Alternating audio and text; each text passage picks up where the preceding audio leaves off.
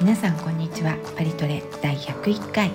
第3シーズンが今日からスタートします今回はステンドクラスが美しいサントシャペルの歴史と秘密についてお話しします後半はパリトレの新コーナーパリコテディアン彩りあふれるパリの日常をちょっと深掘りしてお伝えしますのでぜひ最後までお聞きくださいさてパリトレ3年目に入りましたはい第3シーズンということで、ね第3シーズンとはどこにも書いてないですけどね書いてないですねでもなんかポッドキャストのアプリのところに書いてますよねあ書いてますアプリのところにね、うんアプリのポッドキャスト案内みたいなところあ本当ですかいやどこに書いてあるのかなってあの一応こうポッドキャストを、うんあのアップロードするんですけど、はいアップロードするときに、うんあの一応こうシーズンって書いてあるんでシーズン3って書い,、書いたりシーズン2って書いてたりして,、ええしてたんですけど、えええどこにそれが表示されてるかなとえ思っいてやでもどっかに表示されてたと思いまあすそようですか、じゃあうんまあ見る人が見ればわかるとそうですねねあなたのその小さな行為も無駄ではない と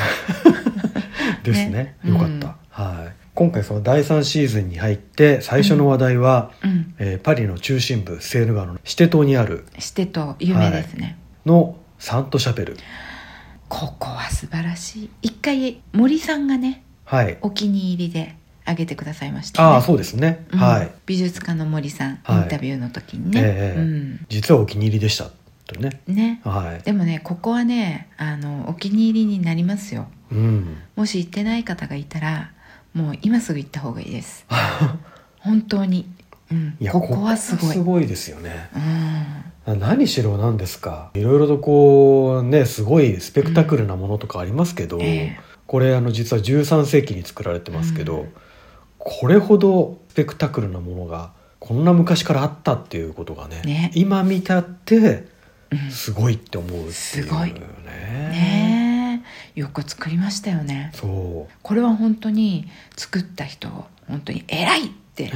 言いたいも 本当ですねのですね。うんあのサントシャペルっていうことであの教会ってつい言っちゃいそうなんですけど、うんうん聖なる礼拝堂っていう意味なんですよね、はいサントシャペル自体が、うん正確に言うと礼拝堂ですはい、はいここ大事なんです、だ誰の、え誰の、うん王様の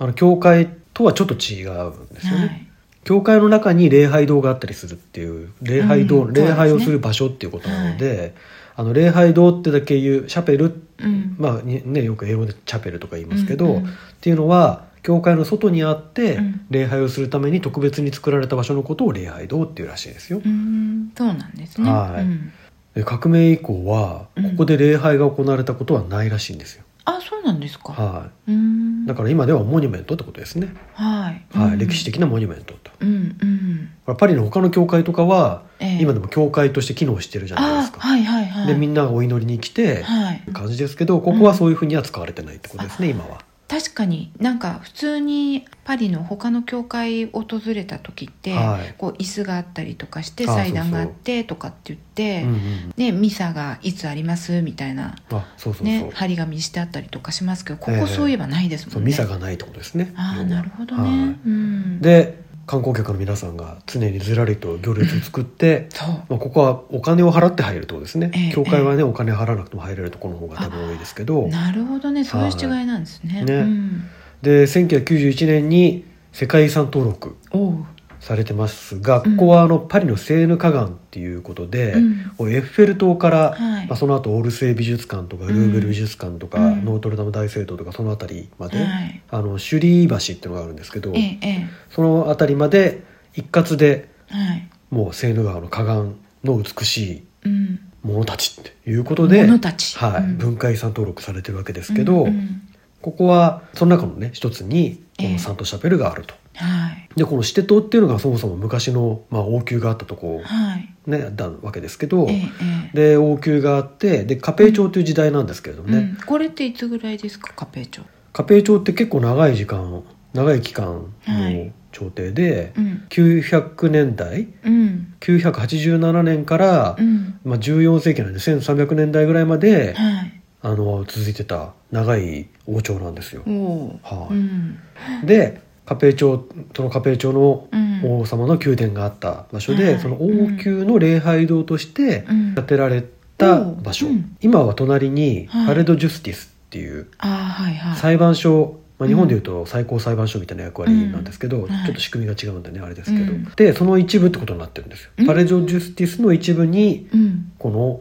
サント・シャペルがあるとうーんいうことになってるみたいですね、なんか不思議な感じしますねそうですね最高裁判所の中にうんそういうなんかこう見学できるモニュメントがあるってね、ああね、まあ、ともかくここはもうステンドグラスが有名です、とにかく美しいこれはもう一歩入ると本当に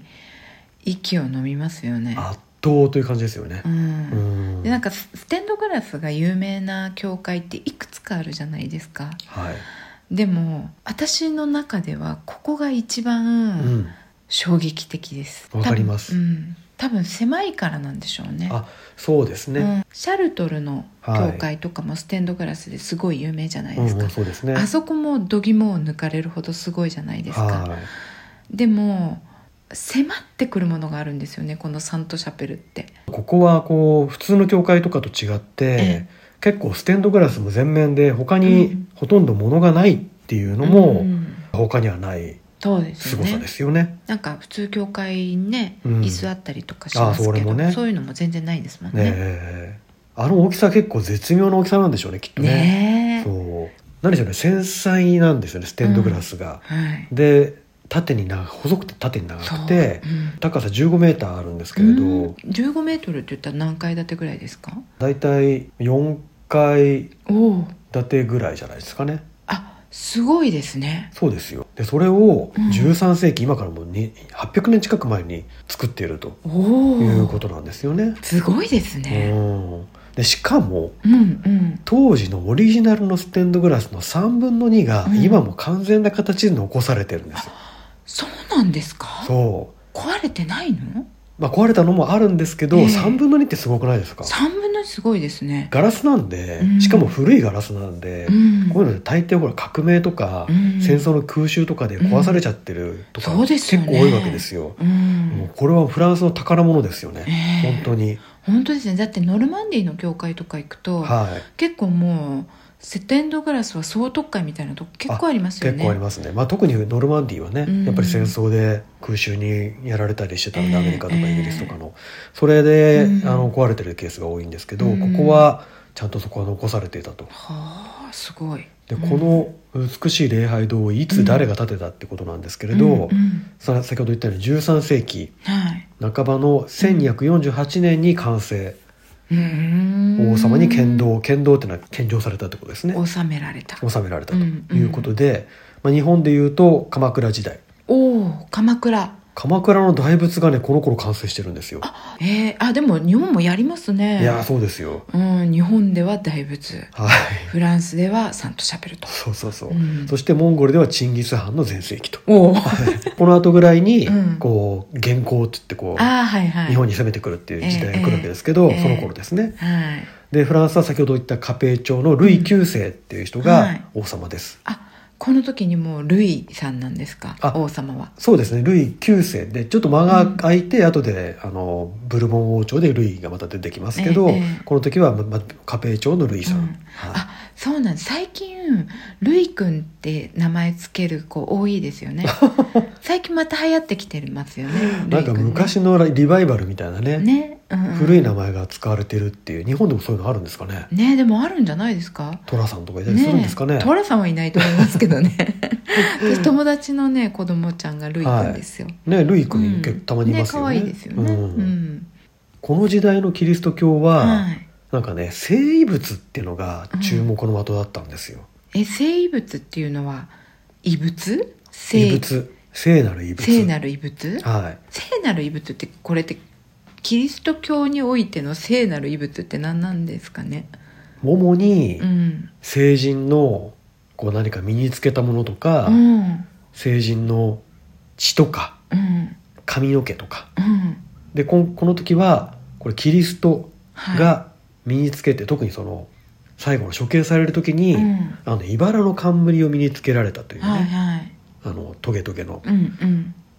それとかえ？あと十字架そのものうん十字架の、まあうん十字架そのものは残ってないんでそのかけらだとかね、うん。そういうものが生物として残されていたりするんですってえ？茨の冠？茨の冠ですよ茨の冠でも植物ですよねああ植物ですね残ってるんですか残ってるんですだってで1200年前ですよよんだってああそうですね ES 1200年代の話なので、うん、それが残っての残された期間はその前の1200年ってことですよね、うんああそうそうそうですねえはいだって植物そんなに残るんですかでもだってツタンカーメンのお墓のにはね花が残されてたりあーもちろんだからそのい茨がそのまま残されてはいね生々しいように残っているわけじゃないですけど、えそれがこういい具合に枯れたやつが残ってるってことですよえへえ本物だって誰がわかるんですかね誰にも分かんないですねおそう言われているということでしかないと思うんです けどでもそれが中国の的だったそうそうみんなでその生物を探してなんかこれってちょっとこうインディ・ジョーンズとか思い出させますよねインディ・ジョーンズそう私なんかずっと昔に見た記憶があるようなないようななあんれではすなけいよど、うな、はいうん、どどんな話でしたこれもこう聖杯っていうのを、うんあの追い求めるっていううーん考古学者がね、はいはいでそれでいろんなことが起きるっていうことですけど、うん不思議なことがえじゃあその聖杯っていうのも生物ってことなんですか、まあちょっと詳しくは忘れちゃいましたけど、うんうんあのそれもやっぱりあの12世紀の13世紀とかにうんうん描かれ、描かれたうん文学に基づいてるって話なので、へーやっぱこの頃流行ってたんですよこれあそうなんですきねっ流行りだったんです多ね分ねなんで流行ったんでしょうねねうんわかりませんけど、ででこのルイ9世もうんうんこの聖遺物にご就寝で、うんで1239年にうんビザンチウムっていうので今のトルコのイスタンブールうんのね、はい旧市街のあたりですけど、うんそこのラテン皇帝ってこの時あのラテン皇帝国っていうのがああって はい十字軍がうん一時期このイスタンブールをはいこう治めてた時期がもう60年ぐらいあって、はいはいでその時ラテン帝国っていうのを作ってたんですよ。うんはでいそこのボードゥアン2世っていう人がうんちょっとお金に困ってうんであのなんかベネチアにそのそこにあった聖遺物をベネチアの商人に売ろうとしたのを、あうんルイ9世うが「んちょっと待った、うん俺が買うよ」とうんいうことでう、ん茨の冠と、うんあと十字架の断片とかね他の聖遺物を購入したと、へえこのボードは2世からそうでもなんかもうあまりに欲しくて。うんうん国のなんか年間予算とかのうんうん半分ぐらいを使って買っちゃったらしいんですよ。 どうしちゃったやのば王くない様ですかこれなんでなんでそこまでしたかったんだろいやそれがあればう、う、んもう、100人力だと思ったんじゃないですかきっと。俺もうすげえぞみたいなそうんうで当時の値段でうん13万5000リーブルトゥルノワってフランスの昔の通貨リーブルトゥルノワっていうのがあるんですけど、 13万5000はい、リーブルトゥルノワうん、えこれって今のお金に直すとどのくらいなんですかねもうね800年前なんで、ええ正確かどうかわかんないですけど一応なんか換算できるサイトみたいなのがあって、はいそれによると、えええ大体日本円でいうと60億円ぐらい、え60億円はあ結構なお値段でい、すねまあまあなんですよね。うん ね、昔ねその王の予算がどのぐらいだったかわかんないですけど、えともかくまあそれぐらい高い値段で買ったと、ええへえやりましたねねどうしても欲しかったんだと思いますね本物かどうかとか確かめたんですかね、まあでも由緒があるっていうことを前提に買ってると思うので、うんまあどこまで本物かどうかわかんないけど、うん一応ちゃんとしたところから買ったっていうつもりではいると思いますけどね、だってねこんな DNA 鑑定とかできませんもん ねできませんね、うんはいでこの大事な聖遺物を納めるのにはいもともと礼拝堂があったらしいんですけど、うん聖ニコラ礼拝堂っていうのがあったらしいんですけど、はいあちょっと小さくて威厳がなかったので、うんもうこの聖遺物のために新しいの作っちゃうよって言ってうん作ったのがサントシャペルなんですよ、そうなんですそうかこの生物の超高価はい生物物のためにはい作られたのがサントシャペルはそうあもう重要なもう宝箱みたいなもんですよね言ったら、はあそうなんですねサントシャペルは宝箱だったという,、ということでこれは結構大変なものなんですよだから、うんうんその聖遺物が、まあ、コンスタンチノープルって、うん言ってみたらこの東ローマ帝国でねローマのはい血筋を引いて、うんでビザンチン帝国っていううんところまで行ってうるんんで、うんそこでこう受け継がれてきた生物がはいフランスに来ちゃったわけですよ。よく大手変放なことですよよく手放しましたよねよほど困ってでたんでしょうねもお金お金にうね。うんんでもこれがフランスに来たおかげはで、いこうフランスの威信が高まることになって、うんこうあそこに行けば生物があるっていうなれば、うんうんいろんな人が行きたいってやっぱ思うわけですよ。あディスカバーフランスなわけですよ。あなるほどそうでパリうがん新しいエルサレムっていうおーフラくら いにこう巡礼地になるような風にこう当時のヨーロッパの人々には思われたっていうか映ったらしいですよね。えーじゃあもう本当に観光客呼び寄せみたいな感じですかあねねそうそうそうそう。うんでもやっぱりこの頃って周りの国もみんなキリスト教じゃないですかヨはいーロッパ、だからね注目されるんでしょうねやっぱりねいやーされるでしょうね。うんうんだってわざわざそのね聖地エルサレムをうん奪還するためにちょうどこの時代こう十字軍とかええええやったわけなので、エルサレムを取り戻すぞって言って、うんうん十字軍が結成されてあれだけの長い戦争が行われたぐらいなので、うんもう生物なんてのは大変なことじゃないですか、やっねぱりね。ね本物かどうかも分かんないのにねね本物だでもこれ調べるあれはないんですかねいや今でも信じられて、うんちゃんとね置かれてるわけですから、おはーえい、保管されてるんですか保管されてるんですよ。えそうなんですかそうですよ。えどこにこれまた後で、はいはいい。やはいこのルイ9世っていう人は、うんうんもうかなりこういう意味でこうカトリックに入れ込んでた人なんですよね。うんはいで生物もそうだし、うんうんこう自分こそキリストの生まれ変わりかのように感じてたらしい。おお すごい随分自分を持ち上げますねねえ、うんなんかねちょっと思い込んじゃったんでしょうね。ねえと俺みたいな、うんすごいんだよ俺っていうんで43年間在位してて、うん12歳でもうあの王様になってるんであはい、最初のうちはあのお母さんうんのブランシュさんが、うんこういわゆる摂政って言って、はいはい補佐をするっていうことですけど、まあまあ実質的にはお母さんがうん政権を握ってたとうんいうことなんんですけど、その後ずっと43年間はい政権に就いてた人なので、うんうんまあ、外交も内政でもいろいろした人なんですけど、うんうんあの十字軍にもはい自ら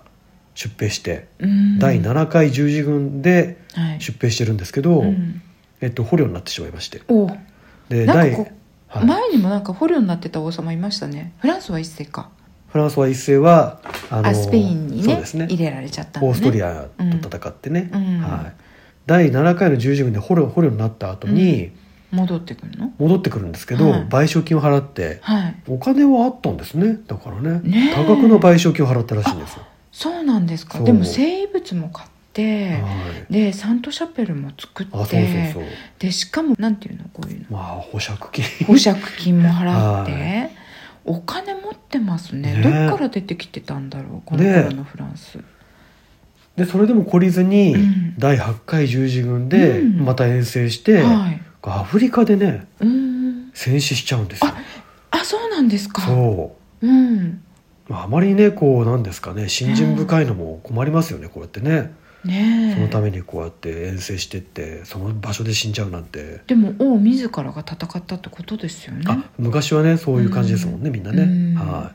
いで、まあ、亡くなったそういう、まあ、戦死したってこともあって、ええ成人になりますええはいでそれがで生まれたのが三類ですねいわゆるねおおはいはい、英語で言うとセンセントルイスうんうんということで、あのアメリカのセントルイスって街ありますけど、はいはいあれはこの三類から来てるらしいですあよこの人なんですか、はいこの人へえ結構じゃあ後世にも多大な影響力を与えてますねそうそうバシッ生と生類三類になったっていうことで結構有名になったという感じですかね、うんさあさてはいサントシャペルですけれども、うん結構ね短い時間で作られて7年足らずでうん作られてます、そんな短くて作れちゃったんですかあれ相当突貫工事でガーッと作ったんでしょうね、あー結構建築のあのなんていうんですかね技術の粋を集めてはい作られてますけど、ええあのいわゆるゴシック様式はいででフランスの多くの教会があのゴシック様式でうん作られてますけど、はいノートルダム大聖堂とはか、いルーアンとかストラスブールの大聖堂とか、はいで柱をいくつも立てて、うんでそれを、まあ、場合によっては外外側からこう飛び張りって言ってフライングバットって言いますけど、うんうんをこう立てうんて支えて、うんでその分こう柱を細くうん長くうん上に向けていってではい天井で交差させたりとかして、うんうんうんでその分柱がちゃんとしてるんで、はい窓が大きく開けられるっていうう。んでその前の時代のはいロマネスク様式だと、うんこう岩をこう積み上げて作る方式なのあーで、はいはい、窓が大きくできないんですよね。ああそうですね、そうん、でゴシック様式はその、うん結局光っていうねこう神の意向を象徴する光をたくさん入れることができるっていうんで、うんみんながゴシック様式っていうかまあそういう方式をうん頑張って作った、うんでそこにステンドグラスをつけて、うんさらにあの気分も盛り上がるとあーいうことですよね。えゴシック様式っていうのはどこどこで始まったんですかフランスそうまさにねフランスでええあのサンドニーの大聖堂が、はいあのその発祥というかねえー、そうなんですか、うん最初の頃の代表っていうふうに、はいでそれがどんどん広がっていったっていううんことらしいんですけど、うんでこのサント・シャペルは、はい、ね、王様がまあ作ってるんで、うん自分の礼拝のために作ってるんで、はい王様とあとまあ大事なあの賓客お客様のためにうん設けられた上部の礼拝堂と、うんまあ、宮殿の職うん職員とかが使うような下部礼拝堂うんから構成されて上下になってるんですよね。はいはいで上の方には王宮の王室から直接行ける回廊があったらしいんですようーんえ今はないってことですか今はないです、うーんはい王宮がないんでじゃあるいくんはあのそこの回廊を通って直接この礼拝堂に来てたと来てたとうーんでさっき言ってた言ってたように、はいかなり敬虔な信者だったので、うんこう静かに自分で祈れる場所が欲しかったっていうんで、こういうふうにしたとうーんなるほどねねで下の層が柱がこう二重になっていて、うんうんで下の方だけでも一つこうなんていうんですかねもう教会のようになってて、はいゴシック様式ではい天井でこうあの柱が交差してっていうはいで建物を支えてるとうんいう状態になっていて、うんでその上にうんさらに柱を伸ばして、うんえー作ってるんですけど、うんちょうどね真ん中あたりにうんあの金属のベルトのような構造がぐるっと回っていて、うんでこれが結構その柱の構造っていうか、うんあのそこの安定感を強くしてるらしいんうですよ。ーんなるほどねやっぱりでもそういうのちゃんと考えてるんですね結構考えられいてくらま自すね。信がないとは言あっあーてそもうそうそう。ねうんで先ほど言ったように高さが15メーター上部の礼拝堂ですけど、うんうん15列はいステンドグラスが作られてるんですけど、はいでこの15列にはい1113の聖書の場面が、まあ、旧約聖書と新約聖書とありますけど、はいそれが描かれていると。 1113でも小さいのがその15列の15列は縦の15列ですよね、はいでその一つ一つの列にたくさんの場面が、ね、描かれてるわけですよねすごいですね1113でにこれねなんかデザインするだけでも大変えいですやね本当ですよね、うんで一応こう建物の北側からうん創世記っていう旧約聖書のはい最初にねこの世界が生まれましたっていうお話からうんずっと回って、うん西側の壁にフランボワイアン様式のバラ窓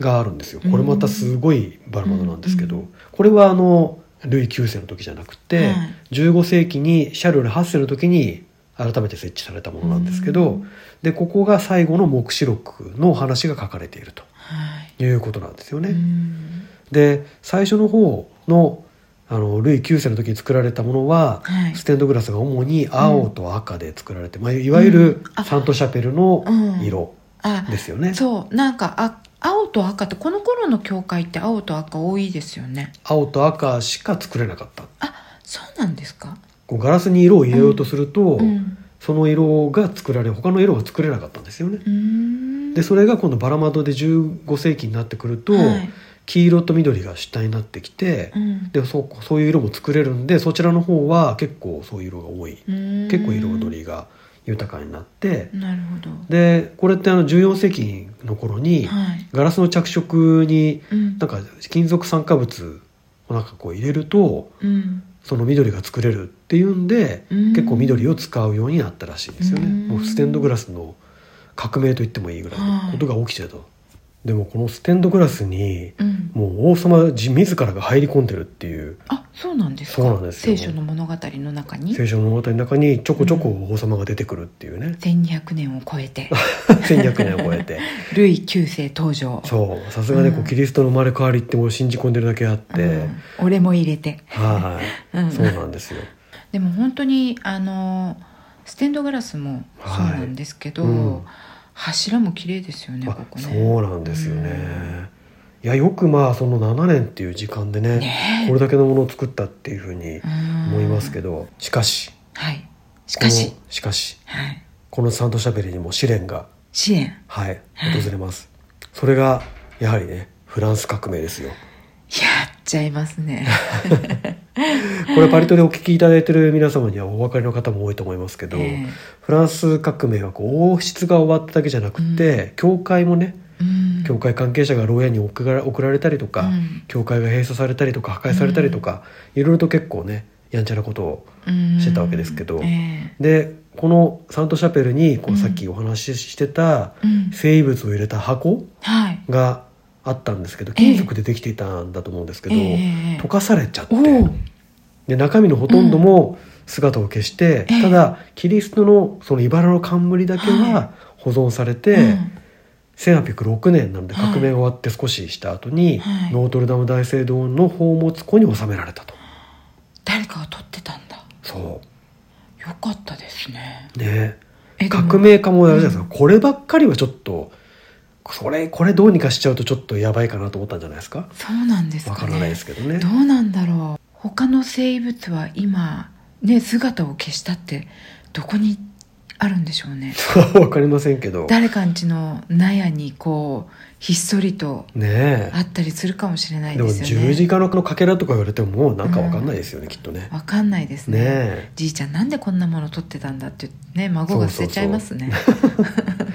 で、うん ずっとノートルダム大聖堂に収められてうん置いてあったんですけど、えええこの前火事がありましたよえね、はいはいあの時、うんこの茨の冠がうんやっぱりそこに現場にあって、おうそれをおうカトリックの牧師さんであって消防士でもあるっていおう、うジャンマルク・フルニエさんっていう人がねジャンマルクいフるルんでニすエけど、さん、うんこの人があの許可を取ってうん助け出したんですよ、そうなんですか火災の中何牧師であり消防士であるってすごくないですかこの人ね結構英雄で、うんアフガニスタン戦争の時とか、うんあとあのパリのテロありますよね、はいはいあれの時にも、うんなんかやっぱりねか活躍してるらしくて、へこうえいう英雄なんですよえだってそれで茨の冠をそう救った俺が取りに行くと言ってえ言ったんですからしいですよ、あもうなんかじゃあもうすっかり火の中にこうゴーまあ、み火たいなのとどこころにまで火の中だったかわかんないですけど、うんあの危ないところを行って隠されてるので、ええ番号とかもちゃんと教あえあてもらわないとそっいかけないところなんですよね。はいはいそう金庫の中みたいなところそだうったそうわけそうでそうすそうねえじゃあそれで無事だった無事だったじゃあここでぜひあのなんか鑑定してほしいですね鑑定してもねなんか炭素古い植物としかわかんないじゃないですか炭素鑑定とかでいつの時代のものとかわかるじゃないあですかそれはわかりますよねきっとね、放射性炭素年代測定ってやつですかそういやいやいやいやそれでちょっいやといやなんか年代測定してそうねいきなり本ね当に2000年前とか言ったらうおーってすごいもう世界大騒ぎじゃないですかそれがねいきなり1000年代のものですねって言われちゃったらもうアウトみたい なね感じですけどね、泣けますねいや怖くてできないんじゃないですかもうやんない方がいいかここまで来てるんですもんそうですよねねえもうみんな信じよそうそうううんでその残された生物の中には、うん釘も残されてるってねへえ言いますよね釘っていやーだってキリストを打った釘、キリストを打った釘釘釘なのか、うんそれとも他のところを打ったかわかんないですけど、ええこう十字架に関わる釘ってことですね。うんそういうのも放射性炭素年代測定ってできるんですかでねきると思いますけどしないっていうしの、ないか するとなったらもう国家のこう一心をかけてすることになりますそようねですよ。じゃあやっぱここに国家の威信かけらんないかなだっ今ての時代ルイ9世が国家予算の半分使って買ってるんですから、うんうんそれが間違いだったって言ったら、うんこれは大変なことですよ。そうですよねねえいくら昔の王様とはいえそうですよね、はいフランスももうねうん面目丸丸つぶれになっちゃいま今すかまらねで来てたロートルダムにそのために来てた人っちゃったらうん何だったんだっていう話に、ねねえなりますよ本当でね。すねいまだにだって、うんそれが公開される日っていうのがあるんです よ。そうなんですかそう見たい、復活祭の頃に、うんあの公開する日っていうのが決められていて、うんそれにこうあの人々、う信者が集まって、うんでそれにこうねキスしたりとかするわけですよ。キスできるんですかまあ今はそこれがまあそこまでできるかどうかわかんないですけど、うんビデオで見ましたよ。そうなんですか、はいあ私もちょっと見てみますそぜれひ。すごい気になりますねどういう状態で残っているのか2000年前の植物があちゃんとこうあのあれですよ、あのうん透明ななんていうんですか、うんガラス箱みたいな輪っかみたいのにうん、入ってんですよ真空かどうかは知らないですうんはいすごいですねねでここのすごいのは、うんステンドグラスをうんこう外したりつけたりってことがうん割と容易にできるシステムがでがあって、うんそれで組み上げられてるんですけど、へーこうモチーフを、うんあの壁の枠にこうはめ込んで,、うんで金属の棒みたいな留め具でカチンと留める留めるんですよ。じゃあこれって一つ一つそのひゃさっき100、うん、1113はいの場面があるって言ったじゃないですか、ええその場面場面一つずつが分かれて作られてるってことですかまあ、どこまでこう、ね、あの全部分かれてるかわかんないですけど、うんこの一角なんなんどのぐらいでしょうね、うんあの手で持てるぐらいの範囲の部分が、うんあの一つの枠になっていて、うんでそれをうんパコってはめて、うんでカチッと止めるみたいなへえことになってると。そうなんですかはえこれって何昔からこの仕組みなんですかそれとも途中で変えられたのい、いやでもね仕組み自体はうん当時からあったって言いますよね。へえそうなんですかそすごいですねじゃあそれの仕組みのまま今もう残されていると、残されてるは自信のない国ならではですい、ね本当ですね。うんはいでそのガラスのまあ一部が革命の時に、うんあのレンガでねちょっと壁がこう塞がれちゃって、うんでその時にガラスが一部壊されたり、うんうんあと勝手にイギリスに売り売り飛ばされたりとかしたものもあったらしいんですけど、うんうん大半は破壊されずに済んで、はで革命の間は、いうんこのサントシャペル自体がうん小麦粉の倉庫として使われて、おうおう結構ねいろんな倉庫に使われてるんですよ教会がこの時代。うんでその後にうんでもやっぱりこう見直そうよと。うんフランスの文化なんだからとうんいうことで、ビクトル・ユーゴーとかね、ああはいそういうはい人たちがレ・ミゼラブル「そうレ・ミゼラブル」のね、うん人が出てきてこう保存運動を起こして、うんでそれをじゃあ修復してうんもう一回国の財産にしようということになって、うんえー1800年代に修復がきちんと行われて、うんで壁画もあるんですけど、うん壁画も修復されて、うん綺麗になって今に至ってるということなんですよね。よかったでも本当に壊されなくていやーこれね壊してたらフランスは今頃こんな観光大国じゃなかったかもしれそないですよね。うですよね本当に革命の時にねとことんやりましたからねそうなんですよ。うん本当に残されててよかったですうねんでもここはねあの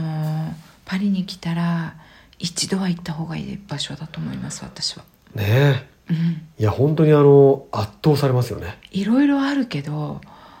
ここほど圧倒される場所ってなかなかないですよねねうえ。ん正直私的にはエッフェル塔より圧倒されるかも、その場に立って一番あっていう意味では、うんここに勝るところはそうそうないですよね。ないですよねうんあれですかね悔い改めたくなりますよね悔い改めてもうすでに清くなったかのような感じになりますよね。そうですねはい。うんカトリック教徒じゃなくても祈りたくなるっていうねすごさ何に凄み対があしりてます。世界平和でも祈りますか 世界平和デモってね。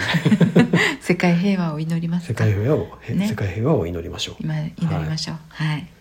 ということではい、今回はサントシャペルのはいお話をさせていただきました楽しかったですあよかったですはい、ありがとうございあまりがしとうたございます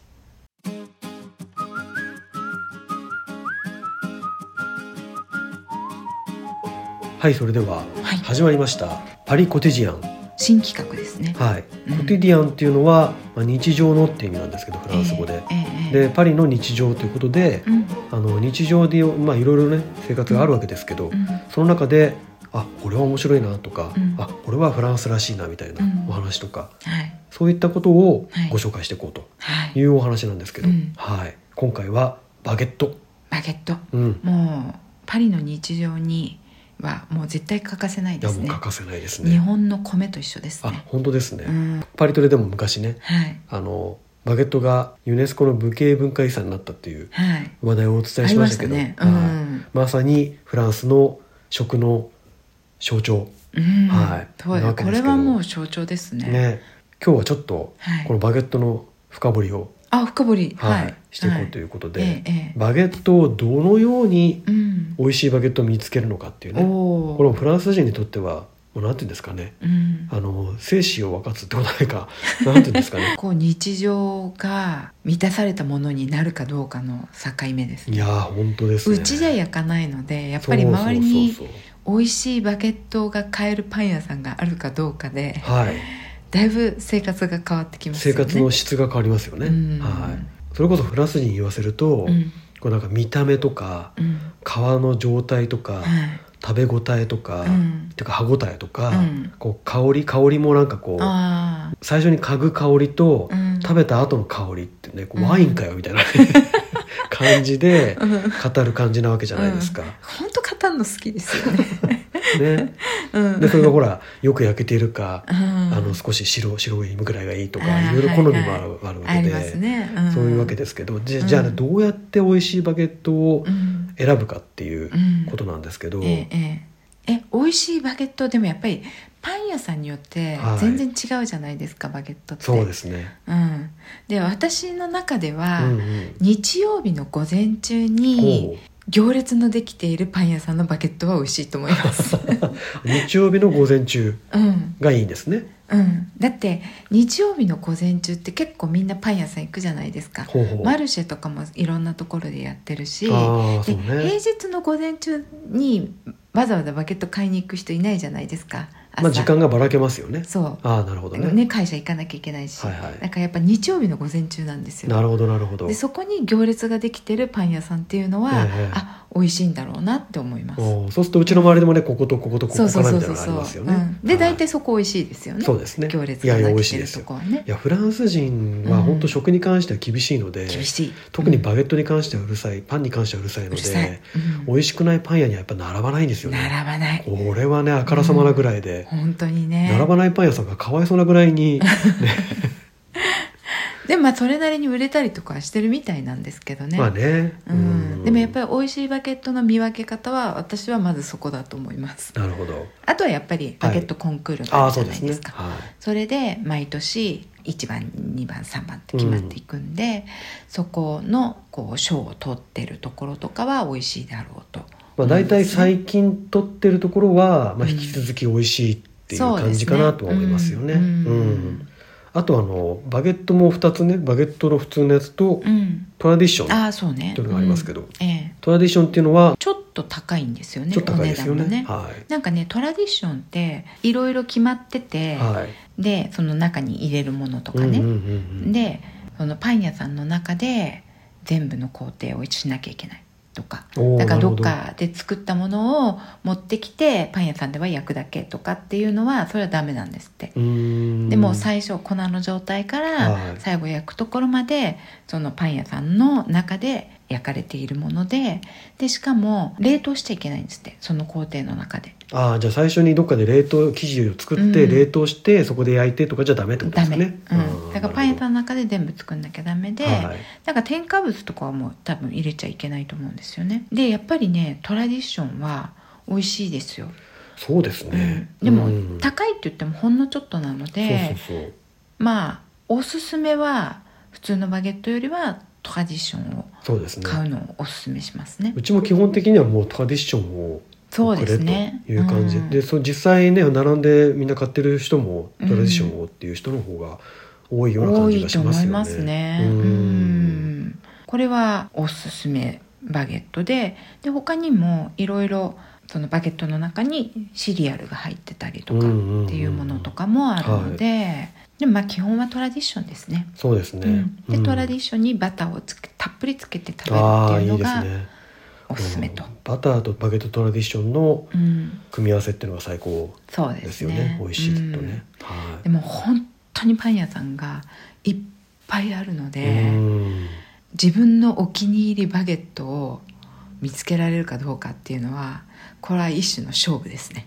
まあ旅行で来る方がもし選ぶとしたら、うんまずはやっぱり並んでいるかどうかっていうところと、うんうんそれからあと見た目ね見た目もそうですね、うんまあまああのパンなので、うんやっぱりこう感覚的に分かる部分があると思うのでそうですねこれ美味しそうな顔してるかなって、うん結構顔つきでねそうですってねいうみんな言いますよね、うんまあ、実際私もそんな感じですけど、うんなのでぜひ顔つきで、ええはい、パンを選んでいただきたいということでまあ、パリの本当に日常ですねこれはねそうですバゲッねトぜひ旅行ではバゲットくださいじゃなくて、うんバゲットトラディション、うんね、バゲットトラディトラディションをくださいとはいぜひ言ってみていただきたいなと思いそうまですけすど。ねはいはい、ということで今回はバゲットのお話でした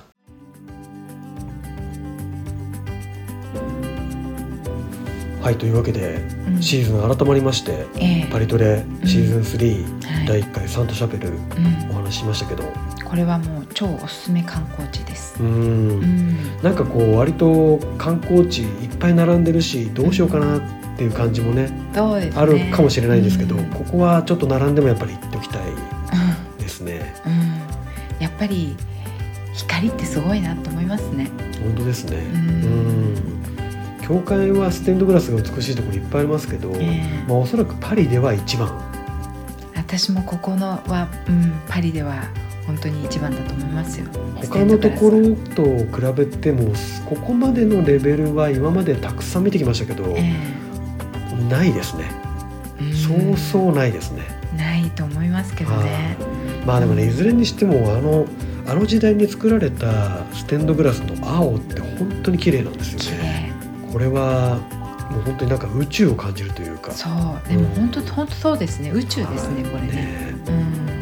うんじゃあその宇宙にこう張り込みに行くということはい、そうですね。でねぜひこの体これは体験していただきたい。そうですなと思いますねねうんそしてやっぱりこの体験するときに、まあそういう時代の背景とか、ええあとこれを作ったルイ九世の思いとかね、そのわざわざ十字軍遠征していって、うんねね戦地で亡くなるっていうね、うん政治になるっていう、うんそういう人が作ったっていうね物語もね含めて感じながら見ていただくと、なおさらこうググッとそうでくるすものねがあるかなと思います。そしてこの同じ空間に聖遺物があったんだとああそうそうそう。ねね それを思うとねまたこうジーンとくるものがあるかもしれないしないかもしれない いいかもしれない。わかんないけど、ええまあ聖遺物ね生物が気になる方はノートルダム大聖堂にね今それがありますので、はいはい、じゃあちょっとまず私はそのビデオを見てみたいと思いますよ。あその生物に基礎集うんしてる皆様もね、うんはい、うん、それでちょっと生物がどのような状態なのかを、はい、見てみたいと思います。またあのノートルダム大聖堂が、まあ、あの2024年のええ12月に再オープンするらしあいんあですけど、そうんれができて、うんでその生物が見られるっていう情報があったらば、ええまたこちらでお知らせすることもありやなしやとりいやうなしことで また楽しみにそうですおね。待ちいただければと思います。でも生物に対しても我々今ね面白がれるけど、そうですね。本気の人いっぱいいますからね。本気の人がいっぱいいて、うんねこの時代を本当に本気でもうそれで戦争を起こそうかぐらいのことそうですよだっねた。わけですから、そうですよ。はいなんか人間の歴史って不思議。本当ですね。うん、物の歴史も不思議ですね。えうん。えでも今のこうあれですよね歴史ってこう本当に今につながってるなってことが、うん学べば学ぶほど感じられる気がしますよね。そうですね。はうんということで、はいはいでは今回もですねまた、えーインスタに写真の方載せていきますので、はいぜひそちらもご覧くださいそしてポッドキャストのアプリでまだご登録いただいてない方そして第3シーズンから初めて聞きましたという方ぜひアプリで、えーご登録いただいてねはい毎週お聞きいただきますと大変嬉しいですはい今日も最後までお聞きいただきどうもありがとうございましたまた来週さようならさようなら。